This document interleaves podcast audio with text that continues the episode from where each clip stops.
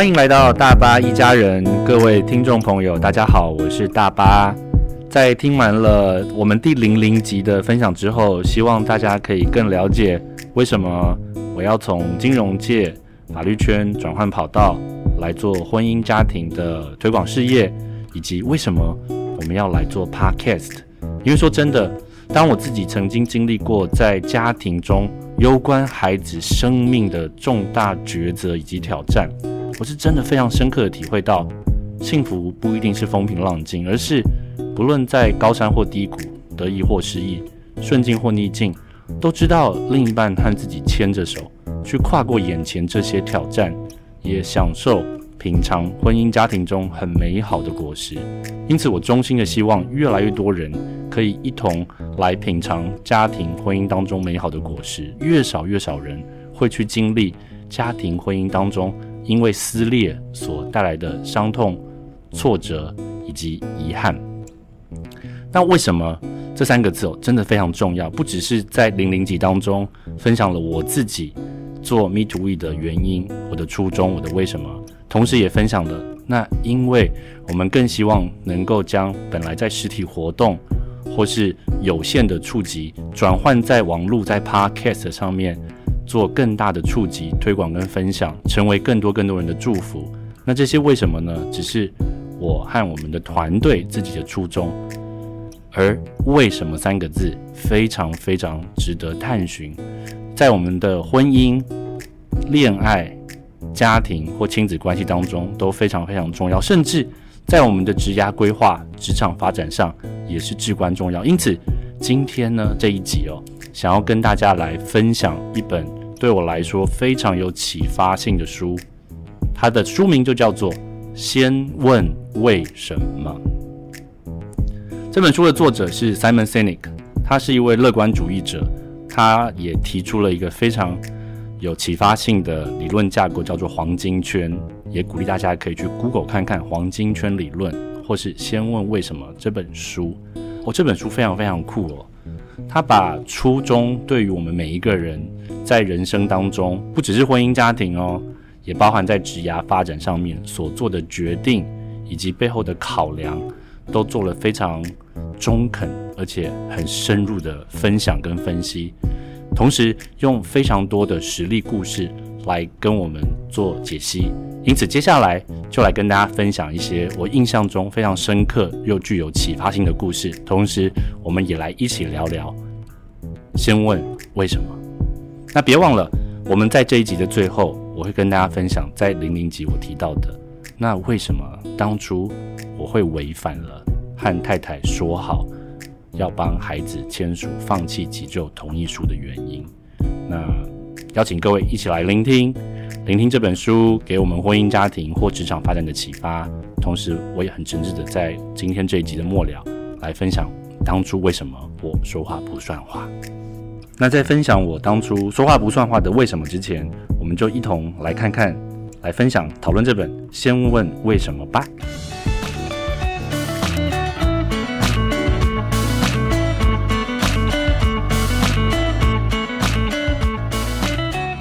大家知道。发明飞机的第一人是谁吗？莱特兄弟嘛，我们一定会想到莱特兄弟。但是，其实，在当初，在发明飞机的当时，有非常非常多的团队跟人马都在努力发明飞机。其中有一组人马呢，是以 Samuel Langley 为首的。Samuel Langley 他其实是哈佛的教职员，同时当时呢，他因为有很好的人脉跟资源。他也争取到了美国政府给予他的五万元美金，在当时非常非常大，作为他的研发经费跟支持。换言之呢，Samuel Langley 在当时许许多多研发飞机的团队里面，他算是人脉资金都相当或是相对充足的了。那莱特兄弟有什么呢？莱特兄弟呢，就是有他们的谷仓啊，他们家的谷仓，他们家的脚踏车店，还有他们家。后面的山坡，在资源这么不均衡的情况之下，或差异这么大的情况之下，哎，最后居然是由莱特兄弟发明了飞机。但是如果我不是看这本书，我可能也不会有机会认识 Samuel Langley。那我不确定是不是呃，各位朋友之前就知道 Samuel Langley。其实 Samuel Langley 在嗯整个航空史上还是有非常显著跟重要的地位，因为他是航空史上，就我所知，如果就我所知，他是发明了第一架无人的飞行器，但是载人的飞行器第一个发明的人是莱特兄弟。那分享一下莱特兄弟当时他们的那个为什么，他们想要发明飞机的为什么到底是什么呢？他们当初有一个非常热忱的梦想，就是我们要让人类翱翔在天空中。我们要让人类翱翔在天空中，哇！所以，纵使莱特兄弟和 Samuel Langley 两个团队，他们的资源、人脉、资金、场地、设备大不相同，但是最后莱特兄弟他们却率先发明出飞机，而且也成功了。那可能就有人就会讲说，那不代表 Samuel Langley 不重要啊？Samuel Langley 是非常非常重要的。但是很特别的是，至少在《先问为什么》这本书里面的记载，分享的是说，在莱特兄弟发明飞机之后，Samuel Langley 这边呢就没有再跟进了。那虽然 Samuel Langley 的 Why，他的为什么我们不晓得，但是倘若 Samuel Langley 也是有像莱特兄弟那么强的信念，我们就是要让人类翱翔在空中。其实他大可以挟的挟带着他手边的资源、人脉、资金、设备，站在莱特兄弟研发的。基础，或者说他们的肩膀上面做出更厉害、更强大的飞机，但现在文献看起来是没有，至少这本书里面记载是没有。不过这部分呢，也引引发我的好奇，所以我找了一下部分的文献，发现呢，其实，在莱特兄弟发明飞机之后，Samuel Langley 是有想要去会面莱特兄弟，想要进一步跟他们讨论。不过当时呢，莱特兄弟是婉拒了。那当然，这部分呢。在各个文献里面都各有说法，所以现在也没有办法，我至少自己没有办法找到真实的原因。不过这边至少从这个故事里面可以看到，莱特兄弟他们即使在这么少的资源、资金、人脉跟设备的情况之下，因为他们有非常强大的信念，他们的 why，他们的为什么很强，我们就是要让人类翱翔在空中，所以他们即使资源这么匮乏，时间这么有限，他们依然还是发明了飞机了。那第二个我想要跟大家分享的，在书里面呢，我印象非常深刻的例子，就是美国的西南航空。西南航空可能比较大家熟知的是在可能在学商管领域当中会知道。那我稍微讲一下西南航空的故事好了。在一九七零年代初期呢，其实当时呃美国只有百分之十五的人搭飞机，百分之八十五的人是不搭飞机的，所以当时大部分的航空公司。都是要想尽办法去争取那百分之十五的客户。那当时西南航空呢，他们就有一个不同的做法，但这些做法通通都是源自于另外一个不同的信念，就是他们想要为一般大众服务，提供一般大众便捷的飞行服务。换言之，他们的目标并不是要去争取那百分之十五已经在搭飞机的人了，他们是想要去服务，并且。争取那百分之八十五本来不搭飞机的人，因此在新南航空团队的心里面，他们的竞争者其实不是其他的航空公司哦，他们的竞争者反而是铁路、巴士以及其他的交通运输系统。那可以想象啊，他们的 Why 就是想要为一般大众提供便捷的飞行服务。这边讲一般大众就是原来不搭飞机的那百分之八十五的人哦，所以。就需要去想，在这个 Y 之下，他们要怎么做？那怎么做呢？他们就提出几点。第一个就是需要够便宜，因为第一个，他们的竞争者已经不是其他的航空公司，他们的竞争者是巴士、铁路跟其他的交通运输行业，所以需要够便宜。第二个呢，他们提出需要够有趣哦，因为对一般大众来说。如果是便捷的，表示是很希望能够使用的频率高。那当时因为坐飞机是很少数人可以搭的，而且因为很少数人一定是不管是社会啊、财经地位都有一定水准，所以当时搭飞机的人每个人都穿西装笔挺，或者是要穿很漂亮的衣服，诶，可是对于一般大众来说，哇，穿的这么正式，哇，心里面也会有些压力跟负担哦。然后再来第三个，他们提出就就需要简单。简单呢是源自于，因为当时飞机本来就是比较少人在搭，然后就是比较高价位的。这价位当中呢，又分了很多种不同的时段，早上的时段票、中午的票、晚上的票、周末的票各不相同。所以呢，他们就提出，在他们的 Why，他们的为什么想要为一般大众提供更便捷的飞行服务之下，他们的号就要锁定集中在便宜、有趣以及简单。这就进而推导出了他们的 What。比方说便宜，他们的价位呢，就真的。硬生生的比别人便宜非常多个层，非常多层，因为竞争对手已经不是其他航空公司了，他们需要让百分之八十五本来不搭飞机的人，愿意把他们原来投注在巴士、铁路或是各种交通工具上的费用，愿意转换来搭飞机，所以费用一定不能够跟刚刚讲这些巴士啊、铁路差太多，还是会比较贵，可是需要够便宜。再来，有趣呢，就是不要严肃，不要太正式。那要怎样可以提倡这种比较轻松的风气呢？比较有趣的风气，其实就是从制服开始。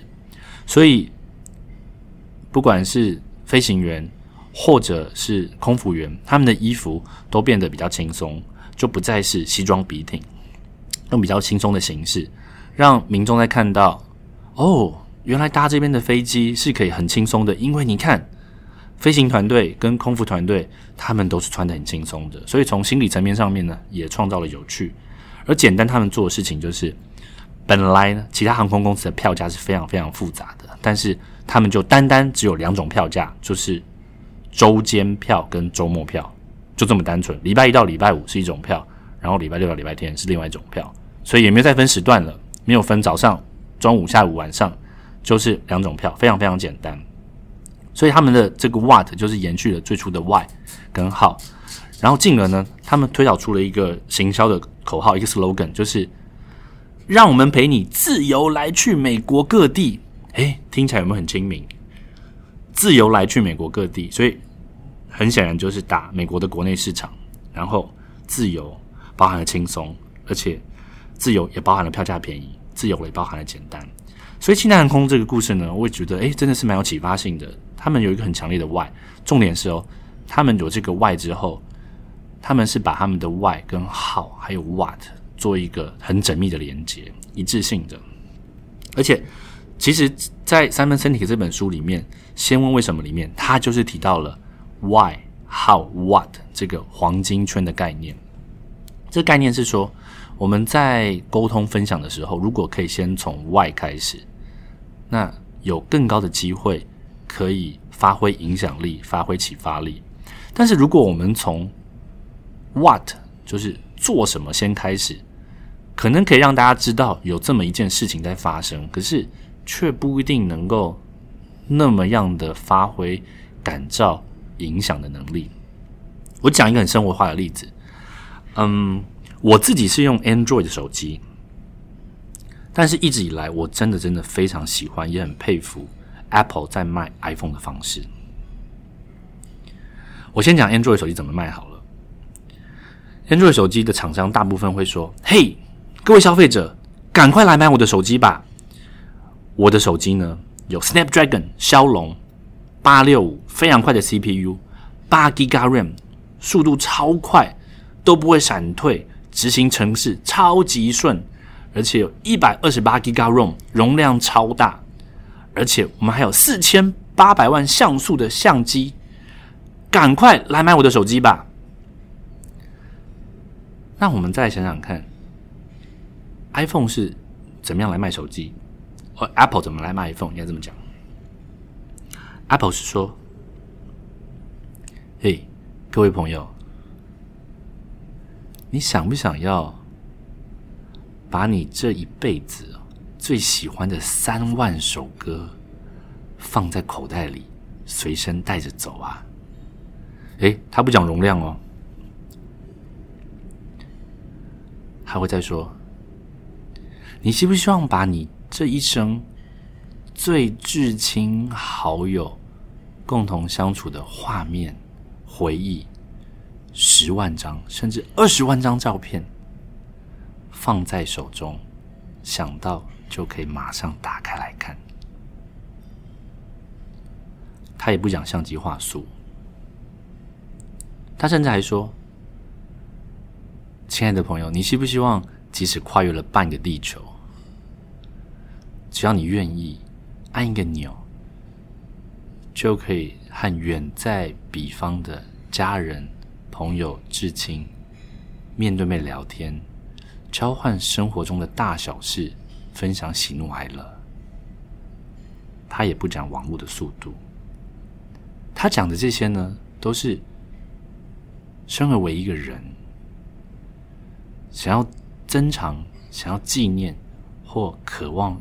与人连接的那些原因，所以他说：“亲爱的朋友，如果你想要这些的话，你来买 iPhone 吧。”哎，其实到时至今日哦，我相信 iPhone 跟 Android，不管是在 UI、UX 或者是效能、硬体配备上面，会越来越趋同。要分个高下，其实是很难的。但是在卖手机的过程当中，却可以感受到这么这么大的差异，因为 Android 比较倾向的或比较多，就是从 What 切入，说，哎，我这边有一个很厉害的手机啊，性能很好啊，效能很高啊，赶快来买，这是 What。那 Apple 在卖 iPhone 就是先从 Y 切入，你渴望与人连接吗？你想要增长？这些好听的音乐以及重要美好的回忆吗？所以两个讲的完全不一样。诶，说真的，我是非常非常被 iPhone 打动。那我主要呢是因为有几个 App 现在只有 Android 系统有，不然我超级超级想要换句 iPhone 的。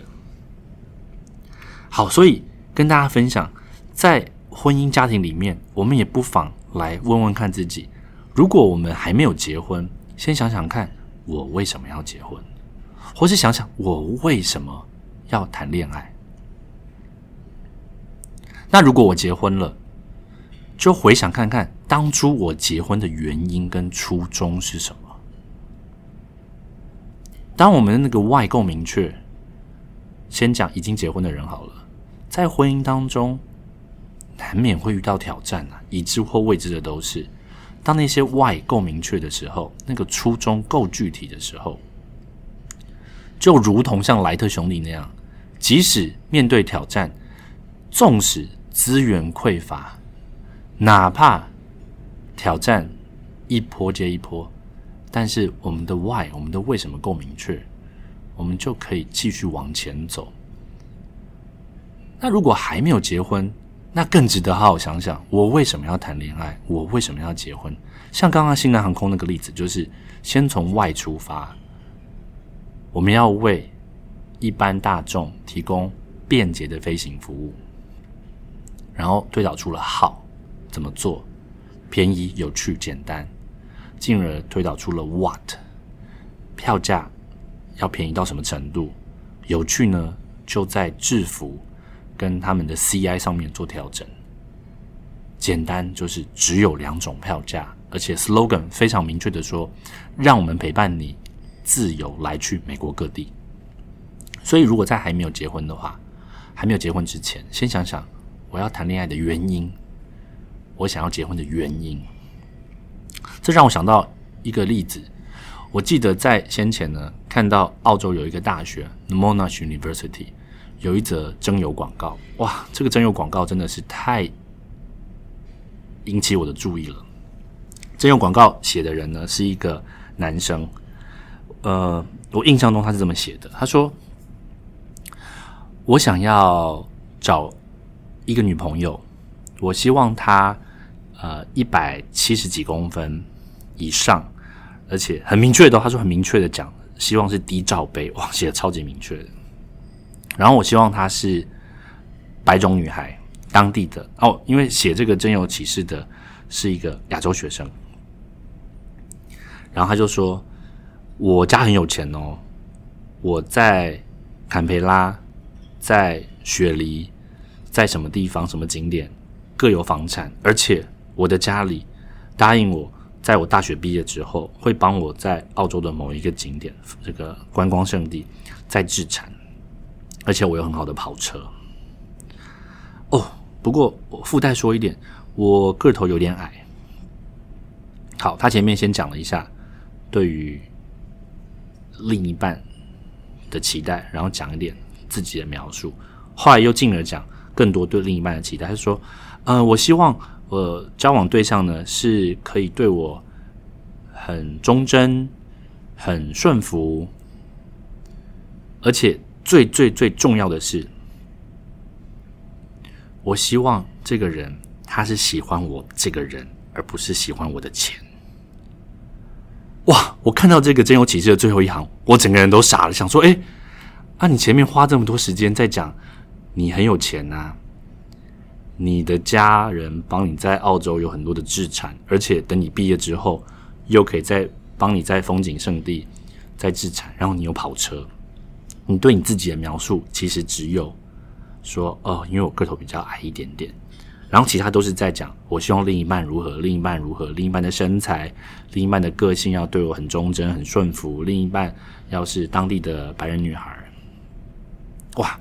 我当时就想，哇，如果我们在谈恋爱的时候没有想清楚自己要什么，其实我们很容易在提出期待的时候会有所落差。因为如果我真的是想要这个这个人，如果真的想要。找一个爱他的人，而不是爱他的钱的话，那或许他更值得在这个真有启示里面讲更多更多。那他是一个怎么样的人？可能是他的兴趣啊，他的志向，他所擅长的事情，他的个性，诸如此类的。那讲这么多之后，都是讲我希望对方如何，对方的外貌，对方的种族，对方的语言，对方的身材。对方的个性，然后只讲自己，讲到自己就是讲到自己很有钱，跟个头有点矮，然后最后说：“哎，我希望我找一个对象是喜欢我的人，而不是喜欢我的钱。”哇，这真的是蛮有趣的。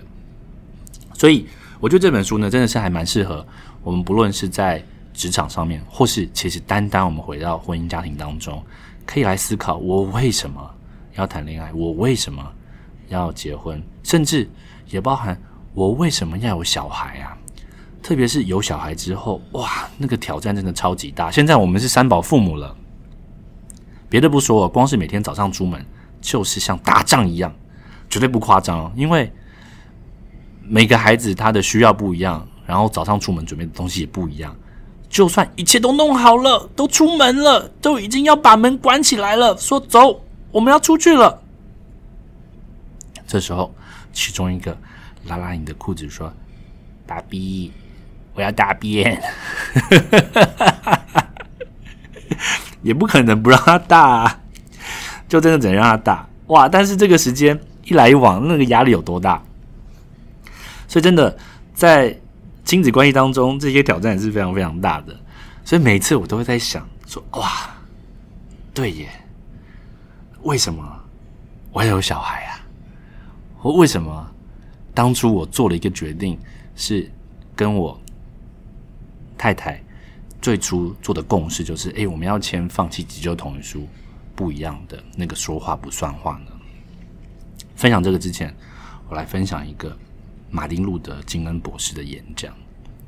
他众所皆知是黑人民权的领袖。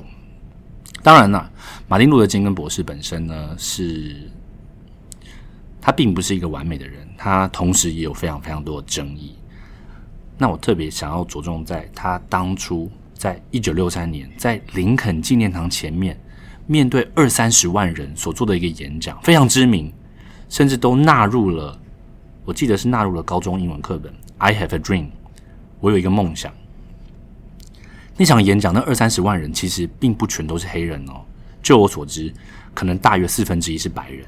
这些人为什么会来林肯纪念堂来听马丁路德金恩博士的演讲呢？其实这些人并不是为了马丁路德金恩博士来的，是为了他们自己因为马丁路德金恩博士所分享的内容，所讲述的内容是扎扎实实的撼动他们的心。那我就稍微揭露一下他这个演讲里面他说什么。他说：“各位朋友，我有一个梦想，在这个梦想里面，我的四个小孩将活在一个不是以他们的肤色，而是以他们的品格来评价他们的国度里面生活。我有一个梦想，这梦想当中。”昔日奴隶的儿子将能够和昔日奴隶主的儿子们坐在一起，共叙兄弟的情谊。我有一个梦想，在这梦想里面，不论我们的肤色、种族，我们来自什么地方，我们可以齐聚一堂，同桌欢迎。在这个梦想当中，各位亲爱的朋友，我们将会一起工作。一起祈祷，一起斗争，一起维护自由，因为我们知道，总有一天，总有一天，我们都会是自由的。马丁路德金恩博士这个演讲，“I have a dream”，我有一个梦想。哎，这个梦想其实就是 “Why”，这个梦想。就是信念，这个梦想就是打进人心里面最深刻、彼此连接、相互包容、共同理解，而且携手打拼的渴望。我们假想一下哦，如果当初他的演讲并不是说 “I have a dream”，我一个梦想，而是换一个，不是从 “why” 的角度切入，而是从 “what” 的角度切入。他如果说，哎，各位朋友，我有个计划。哎，计划跟梦想就不太一样了。计划就是 plan，not a dream。dream 是一个 why，but plan 就是一个计划，是一个 what。说，哎，各位朋友啊，我有个计划，哎，就是呢，我们要在呃五年内哦，能够成功的推动黑人民权运动。好，所以呢，现在呢，你、你、你、你们三个去负责呃东岸的十一个州。你你你你们五个去负责美国中部的其中十个州。好，你你你你你们三个呢？好，现在要去负责西岸的几个大州。好，那定定一个很明确的计划。呃呃，当时没有网络嘛，哈，他才可能定一个计划，就是好，所以呃，你们每一个礼拜或每个月一定要定期的发出多少张传单，举办多少场演讲，而且呢，要跟谁谁谁建立关系。好，所以在这个计划里面呢，我们就排定五年计划，五年后或五年内，我们的黑人民权运动就要开花结果啦。诶，一样一样，听起来是很亢奋的，但是再想想看，哪一个会比较能够发挥影响跟感召的能力？哪一个比较启发性呢？一个是，诶，我有个计划，诶，你你负责这几个州发传单、打电话、办演讲跟。各位亲爱的朋友，我有一个梦想，在这个梦想当中，我们一起工作，一起祈祷，一起斗争，也一起维护自由。不论我们的肤色、种族，我们来自什么地方，我们有一天可以齐聚一堂，一同欢迎。所以，分享完马丁路德金恩博士的演讲之后，还有一个梦想，我就最后最后来分享一下当初为什么。我说话不算话，在孩子出生，就是大宝出生的当天，没有依着本来跟太太说好的共识去签署放弃急救同意书。我回想起那一天哦，印象中真的是非常紧张。医疗团队从手术室很快步的出来，找到了留在家属等候区的我，很。很简单扼要的跟我说，现在孩子他完全不能够呼吸，他的心肺功能不能够正常运作，所以需要开心而且专业克模。其实这个条件就是要开刀这这个条件呢，就是是符合了我跟我太太当初讲的，如果需要开刀，那就不要开，就是让这个孩子可以很安然的离去。因为我们不希望这个孩子受太多的苦，所以要开刀这件事情呢，是符合我们当时共识的那个条件。我当时就再赶快去找我太太，然后因为当时她她是剖腹嘛，剖腹她后来就回到了恢复室。我印象中，我找到她身边的时候，就看到她呃精神有点涣散，呃还在恢复当中。我正打算开口跟她说说，老婆，我们就照原先说的。签署放弃急救同意书吧，因为医生说要开刀。但我还没说哦，我太太就很虚弱的声音问着我说：“老公，宝宝还好吗？他在哪里？我没有看到他，也没有听到他。”哦，当时我还来不及问嘛，我太太就这样问我，我就有点想不透啊。说：“哎，为什么你没有看到他，也没有听到他呢？”他就说：“因为剖腹呢，他是在半身麻醉，然后下腹部就罩了一块手术的布，然后整个挡住他的视线，所以他有感觉身体被打开，宝宝被带出来。可是因为宝宝心肺不能运作嘛，所以就没办法哭。然后也因为视线被挡住，所以他从头到尾都没有看到宝宝，他只知道宝宝被带到旁边去急救。”但是他从头到尾都没有看到，也没有听到宝宝。哇！当时我一听到我太太这样想、这样讲，我就哇，有一个很揪心、很痛的感觉。就是如果我真的就这么签署了放弃急救同意书，那其实剖腹产的伤口恢复需要一些时间，很勉强、很勉强的要下床走路，可能也要两天甚至三天。如果我今天就签署了放弃急救同意书，那两三天，我的太太可以下床的时候，她也没有办法看到孩子了。哇！当时我就好心痛，好难过，所以我就又赶回去，跑去问医疗团队说：说这个手术，呃，做跟不做可能会有什么样的结果？呃，如果不做的话，那很快就走了，孩子很快就走了。那如果做了的话呢？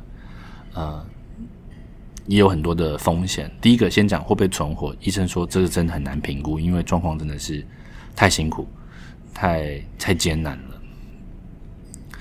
而且做这个手术呢，因为装叶克膜，叶毕竟叶克膜是机器，不是人身体本来就有的，所以呃，在使用一段期间之后，会有的风险就是可能肾会受伤啊，所以轻则肾会受损。或是脑出血，因为脑血管也是很精细的，重则可能会脑干死亡。所以当时我就在想，哇，我我我我我到底要不要签手术同意书，还是我要签放弃急救同意书呢？当时有好多个念头跑过去，就是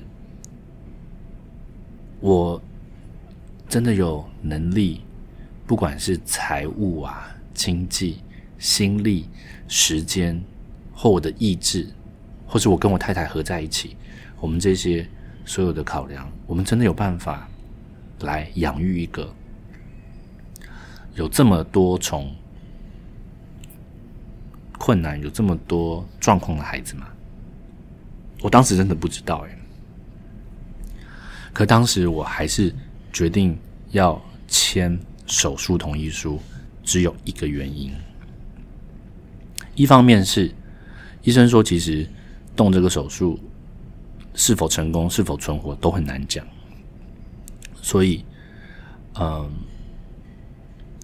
我觉得这并并没并没有违反我们当初的共识。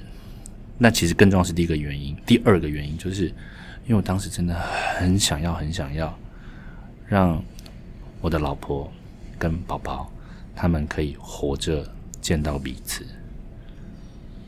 可以去感受彼此手中的温度，哪怕只有一两天，哪怕只有一下下。如果没有这样的话，我会非常非常遗憾，我会非常非常难过。所以当时我就没有说话算话，我就违反了我跟我太太当初的共识，就签下了手术同意书。我印象很深刻，在隔了好几个小时，动完手术了。我一进到外科的加护病房，就看到这个小小娃儿的身躯，然后接了好多个管子，而且当时宝宝的心脏，应该讲胸口，他的胸口还没有关起来，因为他心脏肿大的太大了。哎呀，看到这个孩子，我就一直哭，一直哭，就跟他说对不起，我知道爸爸做了一个决定，让你经历了这个手术，你可能会很难受、很痛、很不舒服。但是，请相信，爸爸做这个决定是因为爱你，也爱妈妈，想要你们可以活着见到彼此，想要你们可以去摸摸彼此手中的温度。这就是为什么。我和我的太太，当然刚当初是我单方面决定的，但是我太太后来跟我说，说她很感谢我做这个决定。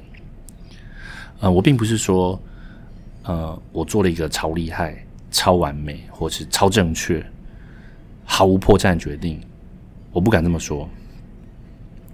但是我是衷心的，呃，我跟我太太说，我是衷心的，是因为爱你也爱孩子。想要你们可以活着见到彼此，才做这个决定。我并不是说用爱做的决定呢，就是超完美、超厉害、没有瑕疵。但是我相信，用爱所做出来的决定，会是最少遗憾，也最少悔恨，也最少伤害的决定。也就是说，爱的决定呢，还是会有伤害。但是如果所有的决定里面选那个真的是用爱做出来的。那我相信他会是最少遗憾的。所以讲回来，我也希望做这个 podcast 是一份出于对于婚姻、家庭、人际关系的爱。